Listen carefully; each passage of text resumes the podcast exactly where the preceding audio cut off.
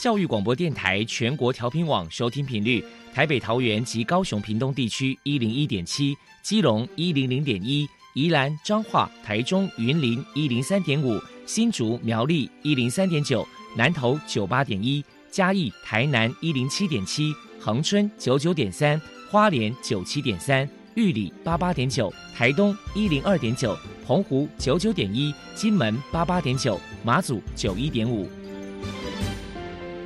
是包容，爱是牺牲，爱是分享，爱是服务。因为爱，特殊教育充满了无限的可能。用爱关怀身心障碍同学的未来，用心倾听资赋优异子女的心声。欢迎老师、家长、同学们，大家一起加入特别的爱这个大家庭。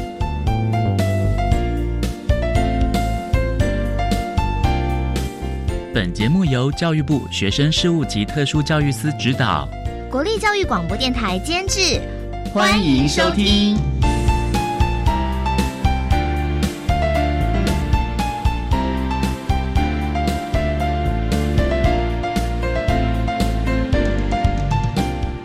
因为爱，我们在空中相会。欢迎您再度收听《特别的爱》，我是小莹。这个节目在每个星期六和星期天的十六点零五分到十七点播出。今天节目将为您探讨有关于高等教育阶段职业转型的相关计划。首先呢，在爱的小百科单元里头，波波为您邀请到的是国立台南特殊教育学校食辅处的主任陈喜祥陈主任，为大家介绍国立台南特殊教育学校职业转型的推广成果，提供大家可以做个参考。另外，今天的主题专访为你安排的是《爱的随身听》。为您邀请国立高雄师范大学资商心理与附件资商研究所的林真平教授，为大家说明令人赞叹的成效，谈高等教育阶段身心障碍学生职涯规划以及就业观念养成的计划实施成效，提供大家可以做参考。节目最后为你安排的是爱的加油站，为你邀请国立台北教育大学资源教室的李佩芳辅导老师为大家加油打气喽。好，那么开始为您进行今天特别的爱第一部分，由波波为大家安排飞翔云端的教室单元。飞翔云端的教室，特殊儿是落难人间的小天使，老师必须要拥有爱的特异功能。才能够解读与引导特殊儿，教师是特殊教育非常重要的一环。我们邀请相关的老师分享教学技巧、班级经营、亲师互动等等的经验，提供给教师们参考运用哦。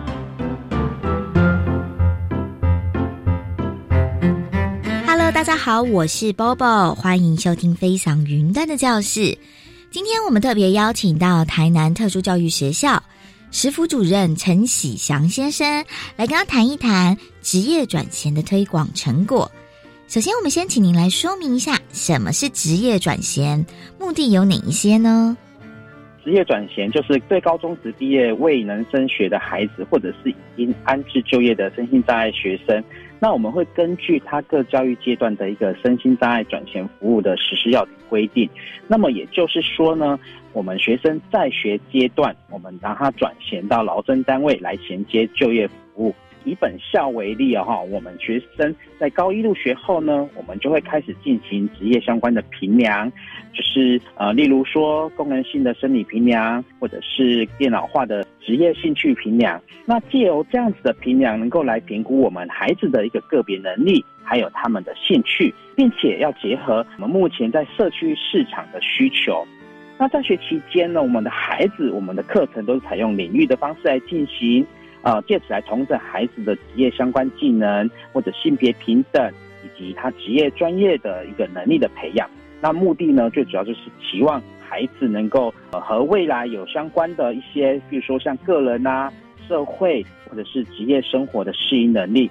那同时在高二的时候呢，我们也会逐渐增加他的校外实习的一个时数，学习就业相关的一个专业职能，让我们的孩子在毕业后马上就能够进入到。职场这样子，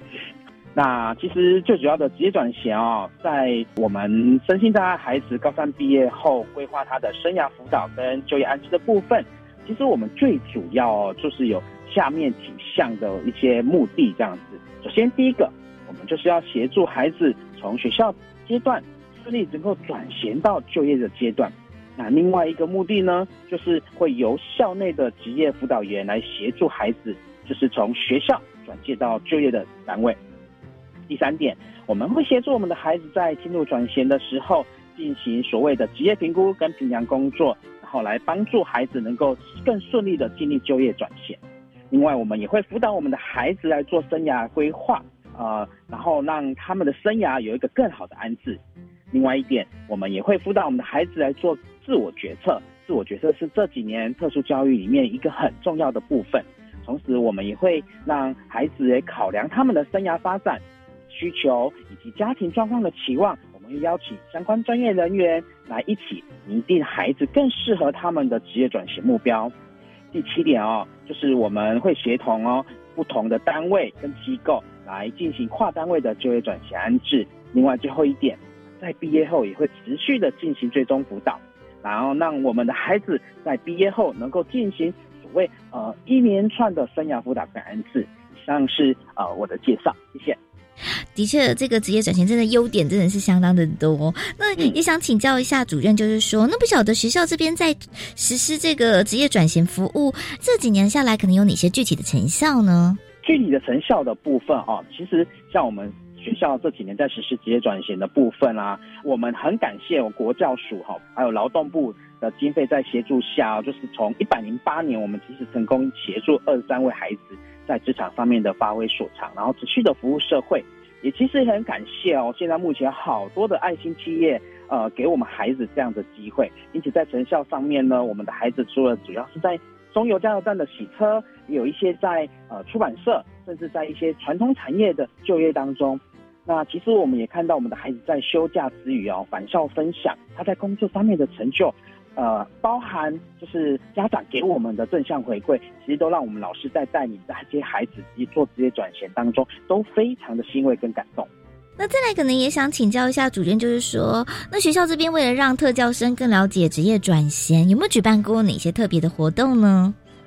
好，谢谢。呃，那我们学校其实为了让特教生跟我们的家长更能够了解职业转型，因此我们在每年的十二月份呢。我们会邀请劳工局的职业重建各管员到我们学校，针对具有就业潜力的孩子进行职业转型的服务。在这个服务过程当中，我们会邀请孩子家长一同来参加这样子的活动，讨论呢未来孩子在毕业后的职业转型相关议题。同时，我们也会在每年的五月份，学校会办理一个转衔博览会，会邀请高二跟高三，甚至呃有如果有高一家长。你想要参加的话，也都会一起来参加这样子的一个活动。最主要是让我们的孩子，让我们的家长更能提早准备未来毕业后的安息转衔。谢谢。好，谢谢主任。那再来，可能想请教一下您，就是说，针对这个职业转型，学校可能在未来有什么样的规划跟想法呢？我们学校在职业转型的未来规划上，除了持续加强孩子的职业技能跟就业心态的调整。我们也期许我们的家长能适时给予我们就业中的孩子一些支持与鼓励。因此，在未来我们学校呃也会预计办理一些跟家长、孩子的一些职场成长研习。特别感谢我们教育部及国民学前署啊，就是提供特教学校来临聘业界专家协同教学的一个计划。那我们学校能够借此由这个计划来邀请学生在就业职场中的业界专家。嗯也就是所谓的业师来到校，跟我们的老师来进行所谓的协同教学。那另外一方面呢，我们也能够让职场更能够了解特殊教育学校的老师是如何教导我们的身心障碍孩子，彼此教学相长，也能够让孩子跟学校的老师在学校就能够先了解说，原来外面第一线职场的相关技能。不至于能够孩子毕业后和外界甚至与学校学习会有一些脱离的状况，同时我们能够借此让我们的孩子更好、更早的提早适应、提早就业的一个最佳转型状况。最后不晓得说，针对这个职业转型，您这边可能还有什么样的想法想传达呢？之前其实有看过一段话说哈。转衔服务就是一种希望工程，其实这句话非常的贴切哦，因为其实我们的孩子到外面一旦毕业，呃，自己寻找就业，其实成功率非常的低。不止我们的孩子，其实现在外面的就业市场其实真的也非常的竞争。因此，我们的孩子啊，在呃一些，比如说像目前的一些就业模式当中，例如说庇护性的就业，就是说有工作意愿，但是能力不足，或者是所谓的一般性就业，就是能力比较好。可以直接进入职场。那另外一种就是所谓支持性的就业，就是说这位孩子他有工作意愿，可是在职场上需要一段时间的适应，或者是在旁有人支持他。这些孩子其实，在从高一一进学校，我们其实在就学期间就必须为孩子三年后的就业开始来做准备，包含导师、家长、学生、学校、教育行政部门、劳工局，其实都是环环相扣的。如此一来，孩子在毕业后也能够有在学期间的实习体验跟适应，让他们对于接下来的职业转型更不会害怕。那家长对于孩子一毕业后也不会感觉到毕业就是失业的一个状况哦。所以，我们呃在职业转型过程当中，如何让我们的孩子在学校的时候能根据孩子能力、兴趣以及他的自我期待，然后学习到职业的基本的技能跟职能。那从高一、高二、高三一连串的训练跟准备，其实都是为了让我们孩子在一毕业后更能顺利的进入到职场，时时保持学校部门、行政部门、职场劳工局的一个沟通畅通的管道，这样子。那最后一定要再搭配家长的鼓励、了解以及参与，才能够让我们的孩子在职业转型过程中都能够稳定且持久的就业。让我们的孩子从接受社会的爱心，到能利用自身的优势能力来为呃家庭以及社会付出，将是我对于职业转型呃想要传达的一个讯息。这样。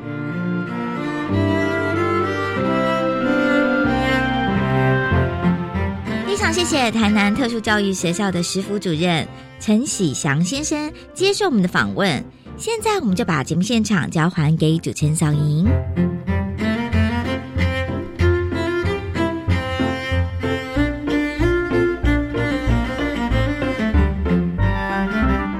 谢谢国立台南特殊教育学校食辅处的陈喜祥主任以及伯伯为大家介绍了国立台南特殊教育学校职业转衔推广的成果，提供大家可以做参考了。您现在所收听的节目是国立教育广播电台特别的爱，这个节目在每个星期六和星期天的十六点零五分到十七点播出。接下来为您进行今天的主题专访，今天的主题专访为您安排的是《爱的随身听》。为你邀请国立高雄师范大学资商心理与附件资商研究所的林真平教授，为大家说明令人赞叹的成效，谈高等教育阶段身心障碍学生职涯规划以及就业观念养成的计划成效，提供大家可以做参考了。好，那么开始为您进行今天特别的爱的主题专访，《爱的随身听》。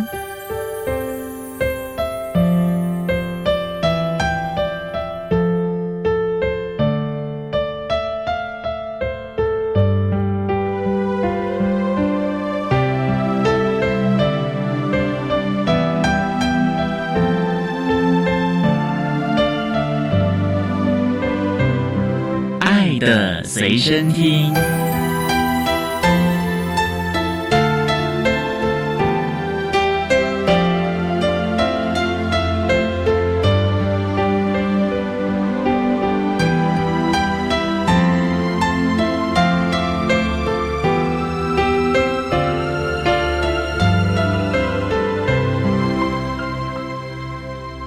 今天为大家邀请国立高雄师范大学资商心理与附件资商研究所的教授林真平林教授，教授您好，主持人还有各位听众大家好。今天啊特别邀请教授为大家说明令人赞叹的成效，谈高等教育阶段身心障碍学生职涯规划及就业观念的养成。那首先啊要请教您最近这几年来啊。进行，而且主持了教育部的高等教育阶段身心障碍学生转衔示范计划。请问这个当初是一个什么样的一个缘由啊？会成立这样的一个研究计划嘞？顺着主持人的这个问题，我想回答一下哈。大概在前几年或是早期进入大学的身心障碍学生，其实没有那么多。后来越来越多的身心障碍学生进入了大专校院之后呢，学校、教育部啊等等的都有帮学生做相关的辅导。但是在他们毕业之后，也面临到一些就业上面的问题。在职务上面，我们也发现很多身心障碍学生他们在毕业之后要进入职场呢，发现说他们其实没有做好职场的准备，比如说他们。相关的一些技能啦，例如说工作的技能啦，或是软实力的这些部分，可能都没有培养好，造成后面我们在就业端职业重建的专业人员，其实没有办法很迅速的帮这些身心障碍的毕业生找到适合的工作。教育部的学生事务跟特殊教育师在几年前就有发现到这个问题，也就在一百零七年找我们高雄师范大学。开始有这样子的一个计划案的成立，也是希望透过这个生涯转衔的这个示范计划，帮大专院校发展一些符合他们学校特色的学校本位的生涯辅导转衔的方案跟模式。所以主要是针对各个学校的特色，或者是特教生他们的专业。特别量身定做的了吗？对，是的，因为每一间大专院校的性质其实是不一样的，有的是技职类的这个科技大学，那有一些是属于一般大学，招收进来的学生就读的科系其实也是不同。那我们就希望从学校本位出发，以发展他们学校特色为主的，协助身心障碍学生的职涯或是讲生涯转型的方案的模式。不过现在呢，让大家很担心的就是，常常我毕业了业之后。可能我进入了职场的产业。跟我在大学主修的可能是完全不一样了哦。对，那这个时候要怎么样的来帮助他们做职涯的转型，或者是职涯的兴趣的考量呢？不然的话，大学四年学非所用，其实对孩子来说浪费了那四年，然后又要进入职场之后又重新开始。哎，对，主持人刚刚提这个问题还蛮重要的哦。其实很多身心障碍的学生，可能他们在就读高中职的阶段，不是这么样子了。了解自己的状况，就因为各种方面的原因，就选择了后来大学的这个科系。可能进到大学就读之后，发现这个科系不是他的兴趣，也不是他真的想要去做的事情。这个时候，学校是可以在辅导学生方面帮助学生，透过各种的形式，比如说有些学校它可能是透过生涯探索的团体，或是。运用一些标准化的测验，哈，我就用一些评量的方式，找出这些学生的兴趣啦，想要去做的这个事情、专长、哈、性向等等之类的，就是提早在他们。一年级的时候，后来发现说，哎，这个可能不是我想要的，那就要及早找出说，那到底自己的兴趣是在哪里？未来想要去做的就业的方向是什么？那这样子的话，其实后续就可以在就学阶段看是到时候是需要转科系，或是说我今天同样是在念这个科系，可是我必须要在其他的时间再去。帮他自己多增进他未来就业的那个方向的能力，所以这是一个非常重要的概念以及认知了。不过最重要的就是如何在这种不同类型的高等教育的阶段，让资源教师或者是相关的特殊需求的学生能够享受而且了解到这个计划啊，这是一个非常重要概念。我们稍待呢，再请林真平教授为大家来说明这个计划，大家是怎么来开始启动的喽。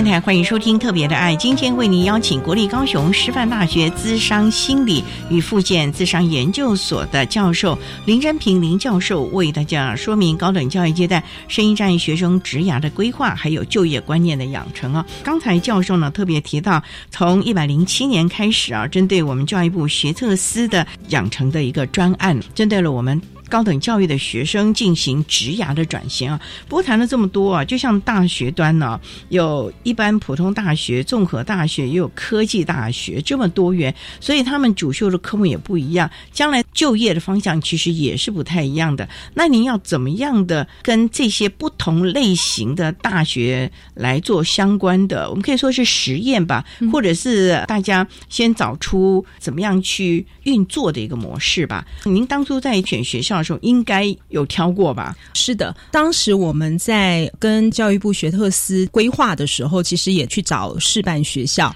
当时考量了很多的面向，诚如刚刚主持人所说的，我们也会去考量到学校的性质，比如说是一般大学、综合大学，或是所谓的科技大学。其实台湾现在科技大学其实也蛮多的哦，所以我们这一次在六间的示范学校里面，其实我们也含刮了三所的科技大学。再来就是一般大。大学的也有，然后我们也有师范大学的体系。不过屏东大学它走的又是另外一个方案的模式。不管怎么样，我们也希望考量到这个区域性的关系啊，也希望是说能够平衡。刚刚其实有提到这个大专校院，它也还有包含专科。那所以我们在东部这边也找了台东专科学校，希望是说虽然这个师范学校的数目不多，但是呢，我们就尽可能的北部、中部、南部、东部横跨。不不同的学校的特性，这样子的话，我们也希望是说，从学校不同的特性当中去看到这个学校他们自己本身已经有的。就是我们还是希望是说，我们不是创造一个新的东西，而是说，在以学校本来他们就已经有针对一般学生的职业辅导的，不管是措施也好，或是办理的活动，那我们怎么样子还可以把身心障碍学生他们的生涯职业的辅导、生涯转型的个部分，也可以跟他们去做一个配合，让他可以是一加一大于二的这样子的一个方式。不过呢。在试办的过程当中啊，学生的配合度啊，以及了解度，甚至于我们负责的试办学校的这些资源教师的辅导老师，甚至于这个学校其他行政的配合，这个部分其实蛮重要的。我们稍待啊，再请国立高雄师范大学资商心理与附件资商研究所的林真平教授，再为大家说明相关的资讯喽。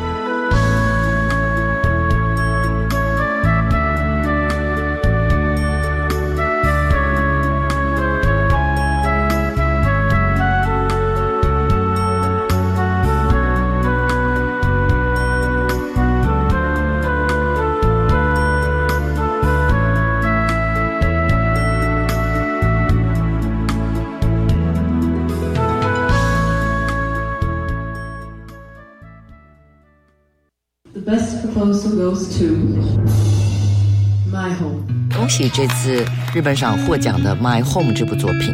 儿童与青少年的观影内容除了卡通动漫外，还有好多的选择。好的影音作品能带着孩子们认识自己与身处的环境，透过同理心，可以进而关心彼此。每周一的上午十点钟，跟着媒体来做客，小黄老师认识全世界最优质的儿少影音内容。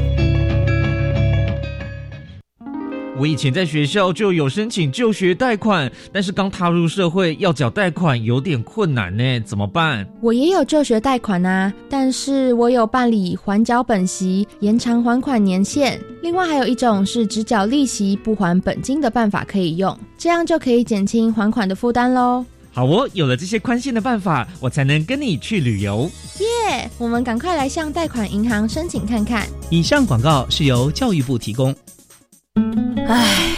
这个我吃不下，那个我咬不动。唉，阿妈，你吃这么少会营养不良哦。长辈年纪大，活动量低，加上牙口不好，咀嚼与消化能力下降，容易食欲变差，造成营养摄取不足。建议少量多餐，选择软质的食物，多跟家人朋友一起快乐用餐，饮食多变化，能吃最幸福。台北市政府卫生局暨联合医院营养部关心你。管那么的水，罗嘎西木啊！大家好，我们是欧开合唱团。您现在收听的是教育电台。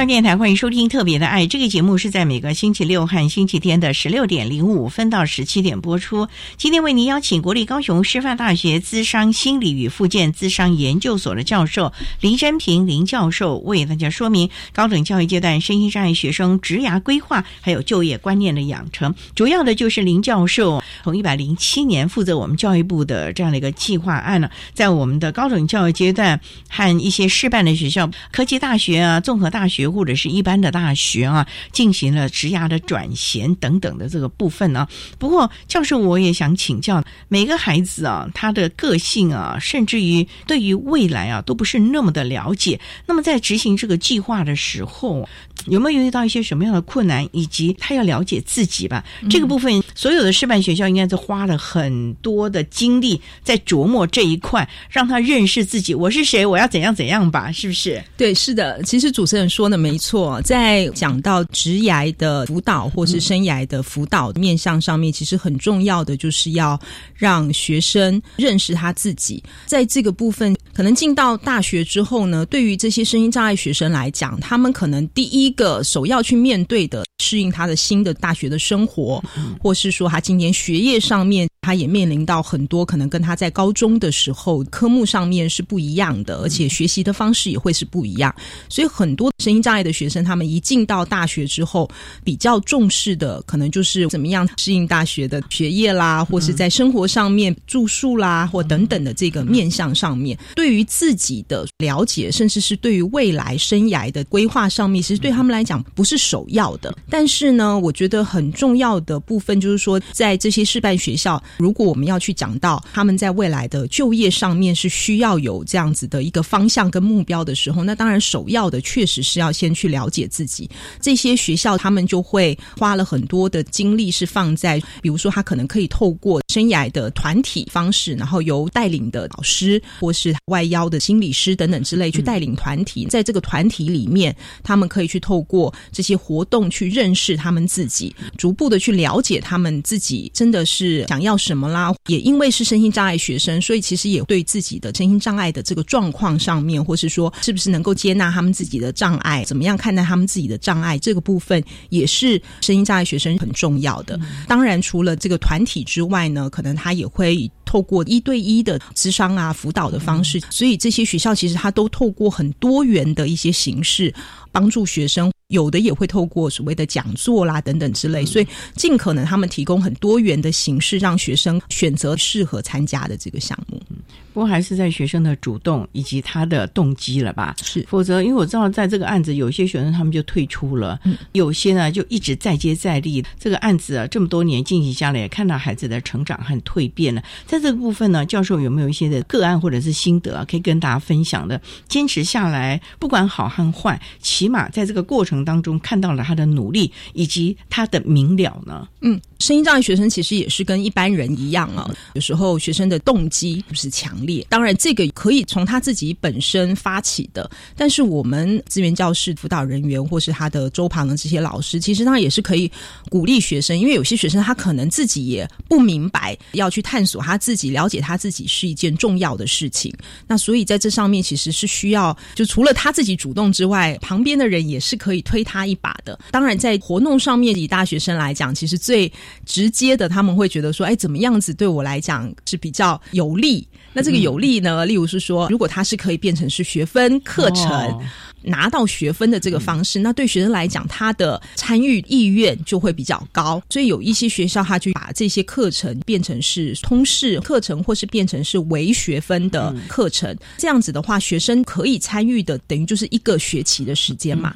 通过这个一个学期比较长时间上这些课程也好，或是这种课程上面的学习，其实对于他们来讲的成效上面就可以看到差异。那就会比这种好像是点状式的，只是去去参加哦某一个讲座啦，或是说参与几个活动上面来讲，整体性或系统性是会比较好的。也就是说，它其实是有规划的、有系列性的，是一步一步的建构起来的。从一开始的课程，让孩子慢慢的凝聚了想法了。不过最重要的还是在这个过程当中，认识自己是很重要。可是有没有实物的？因为我知道有的学校就干脆让孩子攻读，或者是到外面有一些实习的，做一些的配套，然后再结合了职涯的认知啊、测验啊等等的兴趣的考量啊，来做了一个整体的规划，是不是？这样真的有效吗？教授？是的，我们从实际的实物上面的。这些成效来看，当然能够提供学生这种。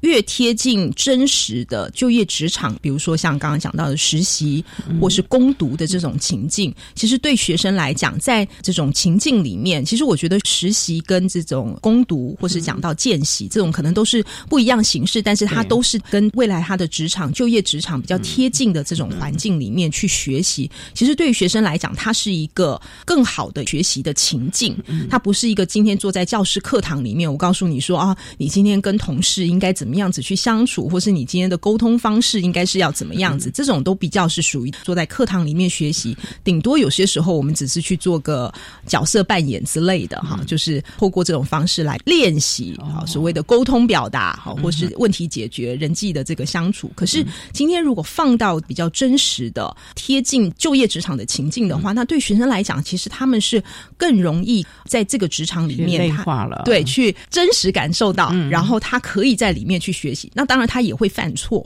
我觉得犯错的过程其实也是一个学习的过程，所以我觉得在这个情境里面，其实是对学生来讲帮助是很大的。尤其对于我们这些特教生，其实一般人呢，在职场一开始也都会错中学，在这个不断的试炼当中啊，去学习待人接物啊等等的啊。那稍待，我们再请国立高雄师范大学资商心理与附件资商研究所的林真平教授，再为大家说明啊，针对了高等教。教育阶段身心障碍学生职涯规划，还有就业观念养成的相关的心得喽。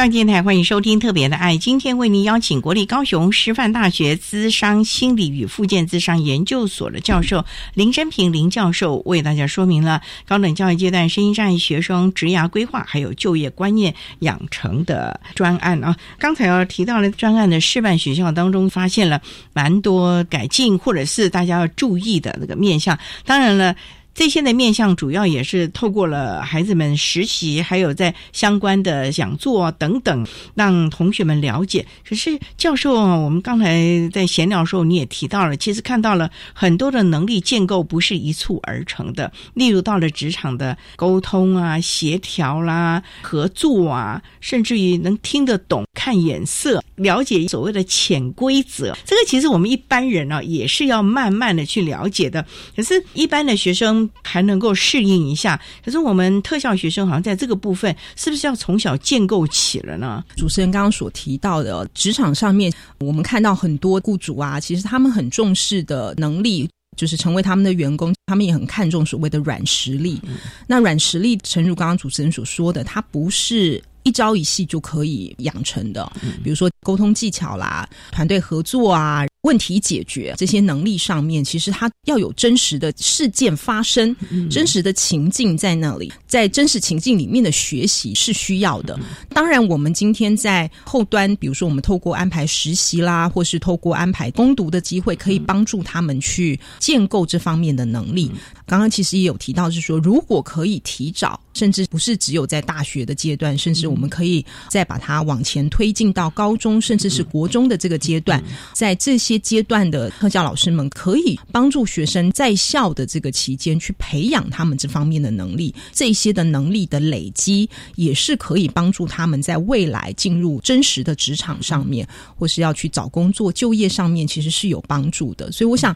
虽然我们今天谈到的是大专校院的声音障学生的生涯转型辅导，但是也是希望。从现在我们看到的，在这个年龄段的这些学生，他们所面临到的议题，其实有一些东西也是可以再继续往前推。如果他们可以再早一点的接受这方面的观念、教育，甚至是训练也好，这个对于他们在后续的能力上面的培养是会有很大的帮助的。虽然很多人都说以终为始啊，看我们最后啊那个阶段，我们想要什么样的能力，以及换句话就是，我想要未来当我的学习到一个段落的时候，我要进入哪一个产业或者是职场的时候，其实应该是类推，甚至就像我们英语的能力、语言的能力，我希望能够通过什么样的证照，我应该要自己就规划了。所以，我们是不是也要回推到我们可能从幼儿时期、国小、国中、高中每一个教育阶段？为这个孩子做一个全方面的一个生涯的规划，而不是只到了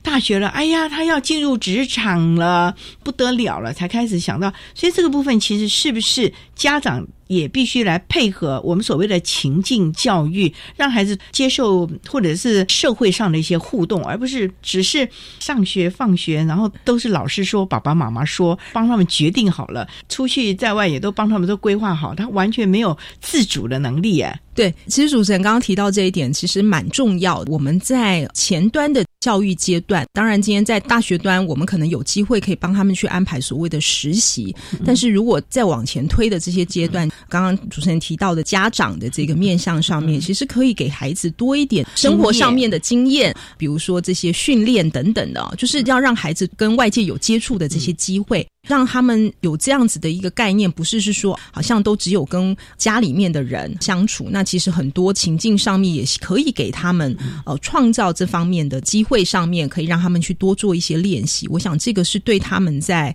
进到大学。端之后，甚至在就业的这个阶段，至少他前端有一些，比如说服从命令啦，遵从一些指令，甚至问题解决能力。像您刚刚提到的哦，像很多我们后来有一些学校，他们也让他们去筹办一个活动。从筹办活动的这个过程当中，其实它就有涉及到非常多的面向的学习。那这些其实对于前面一点的阶段，或许在学校老师或是家长在这个部分，也可以多让孩子家庭要出游啦等等之类的。我们其实也可以让他们去做。相应的一些规划，然后让他们其实这些都是在。培养他们各方面的一些能力。所以其实他是在无形之中，慢慢的建构了孩子所有的能力了，不是只有在学校。在课堂当中才能够学习到。好，那我们稍待再请国立高雄师范大学资商心理与附件智商研究所的林真平教授，再为大家说明高等教育阶段身心障碍学生职涯规划还有就业观念的建构了。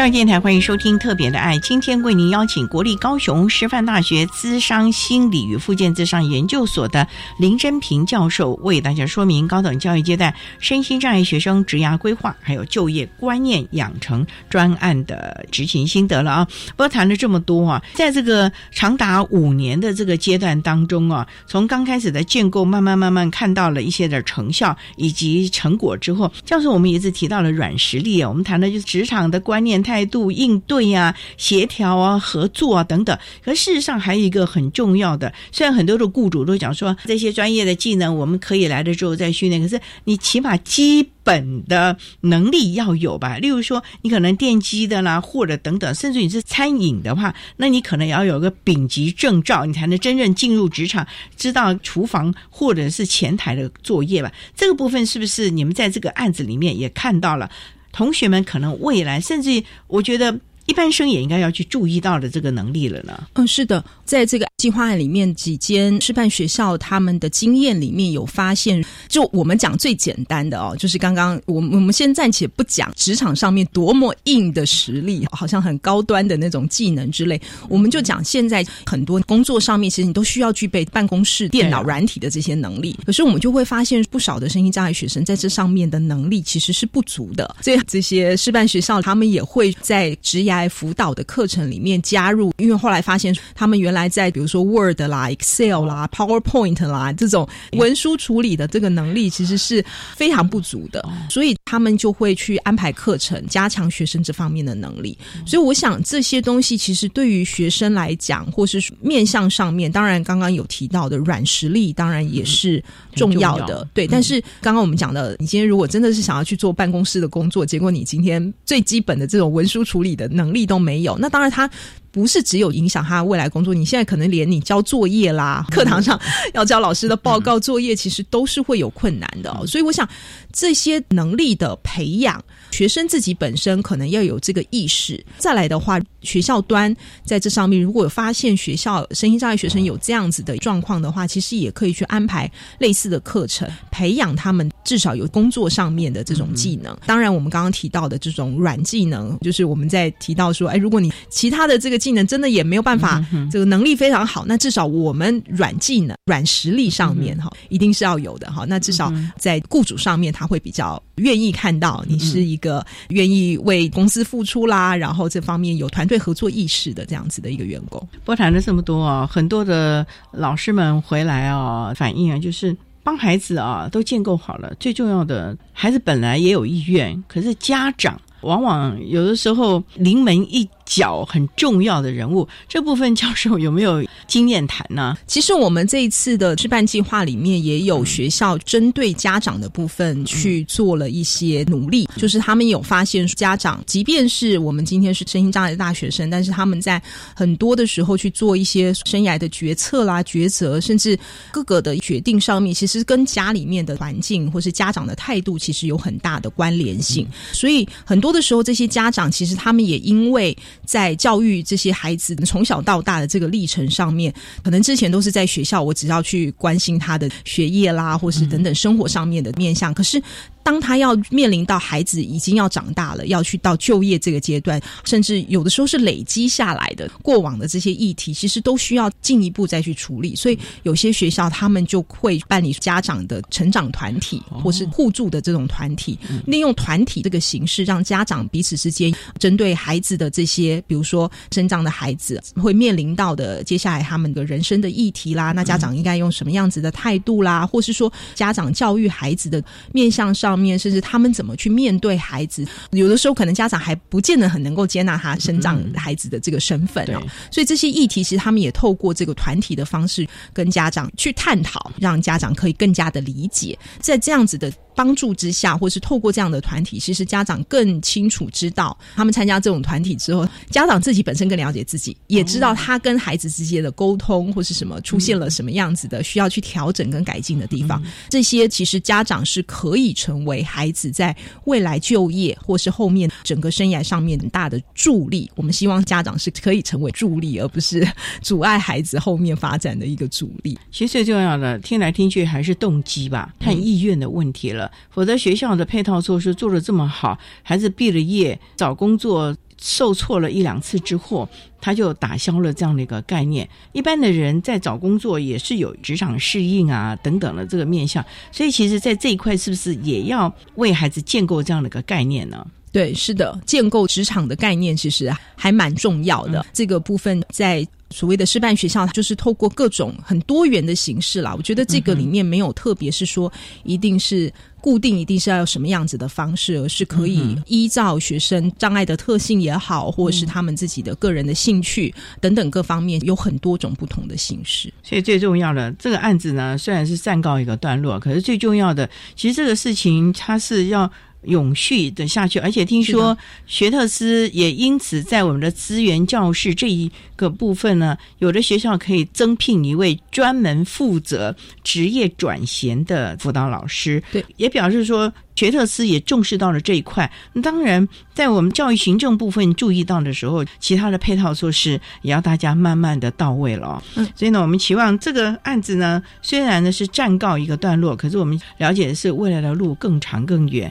教授，你可能还要再去为其他的学校，这只是一个典范，要开始去启动其他的内容了啊！好，那我们今天也非常的谢谢国立高雄师范大学资商心理与附件资商研究所的林真平教授为大家说明了高等教育阶段身心障碍学生职涯规划及就业观念养成专案计划的成效。非常谢谢你，教授啊！谢谢主持人，还有各位听众，谢谢。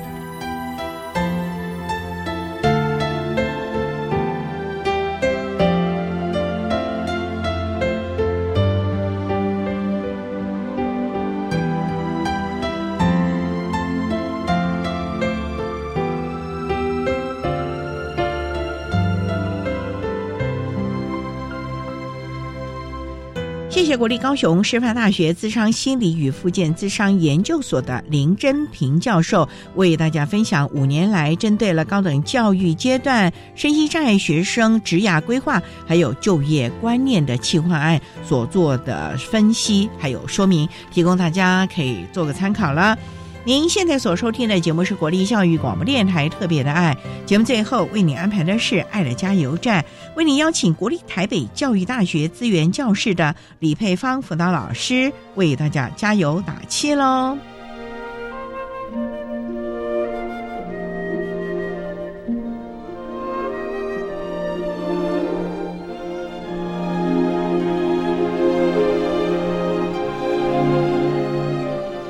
爱的加油站。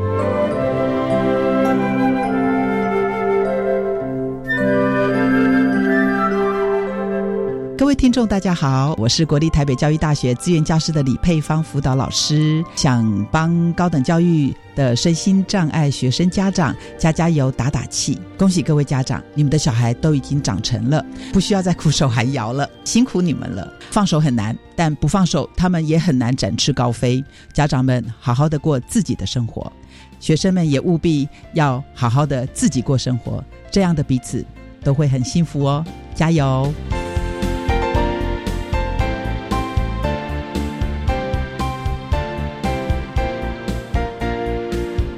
节目就为您进行到这，感谢你的收听。在明天节目中，为你邀请国立台北教育大学资源教室的李佩芳辅导老师，为大家分享面对未来的准备，谈高等教育阶段声音障碍学生职涯规划，还有就业观念养成的重点，为大家分享了国立台北教育大学针对了我们资源教室的学生，提供了从攻读到所有职场能力的训练，提供大家分享。感谢您的收听，也欢迎您在明天十六点零五分再度收听《特别的爱》，我们明天见了，拜拜。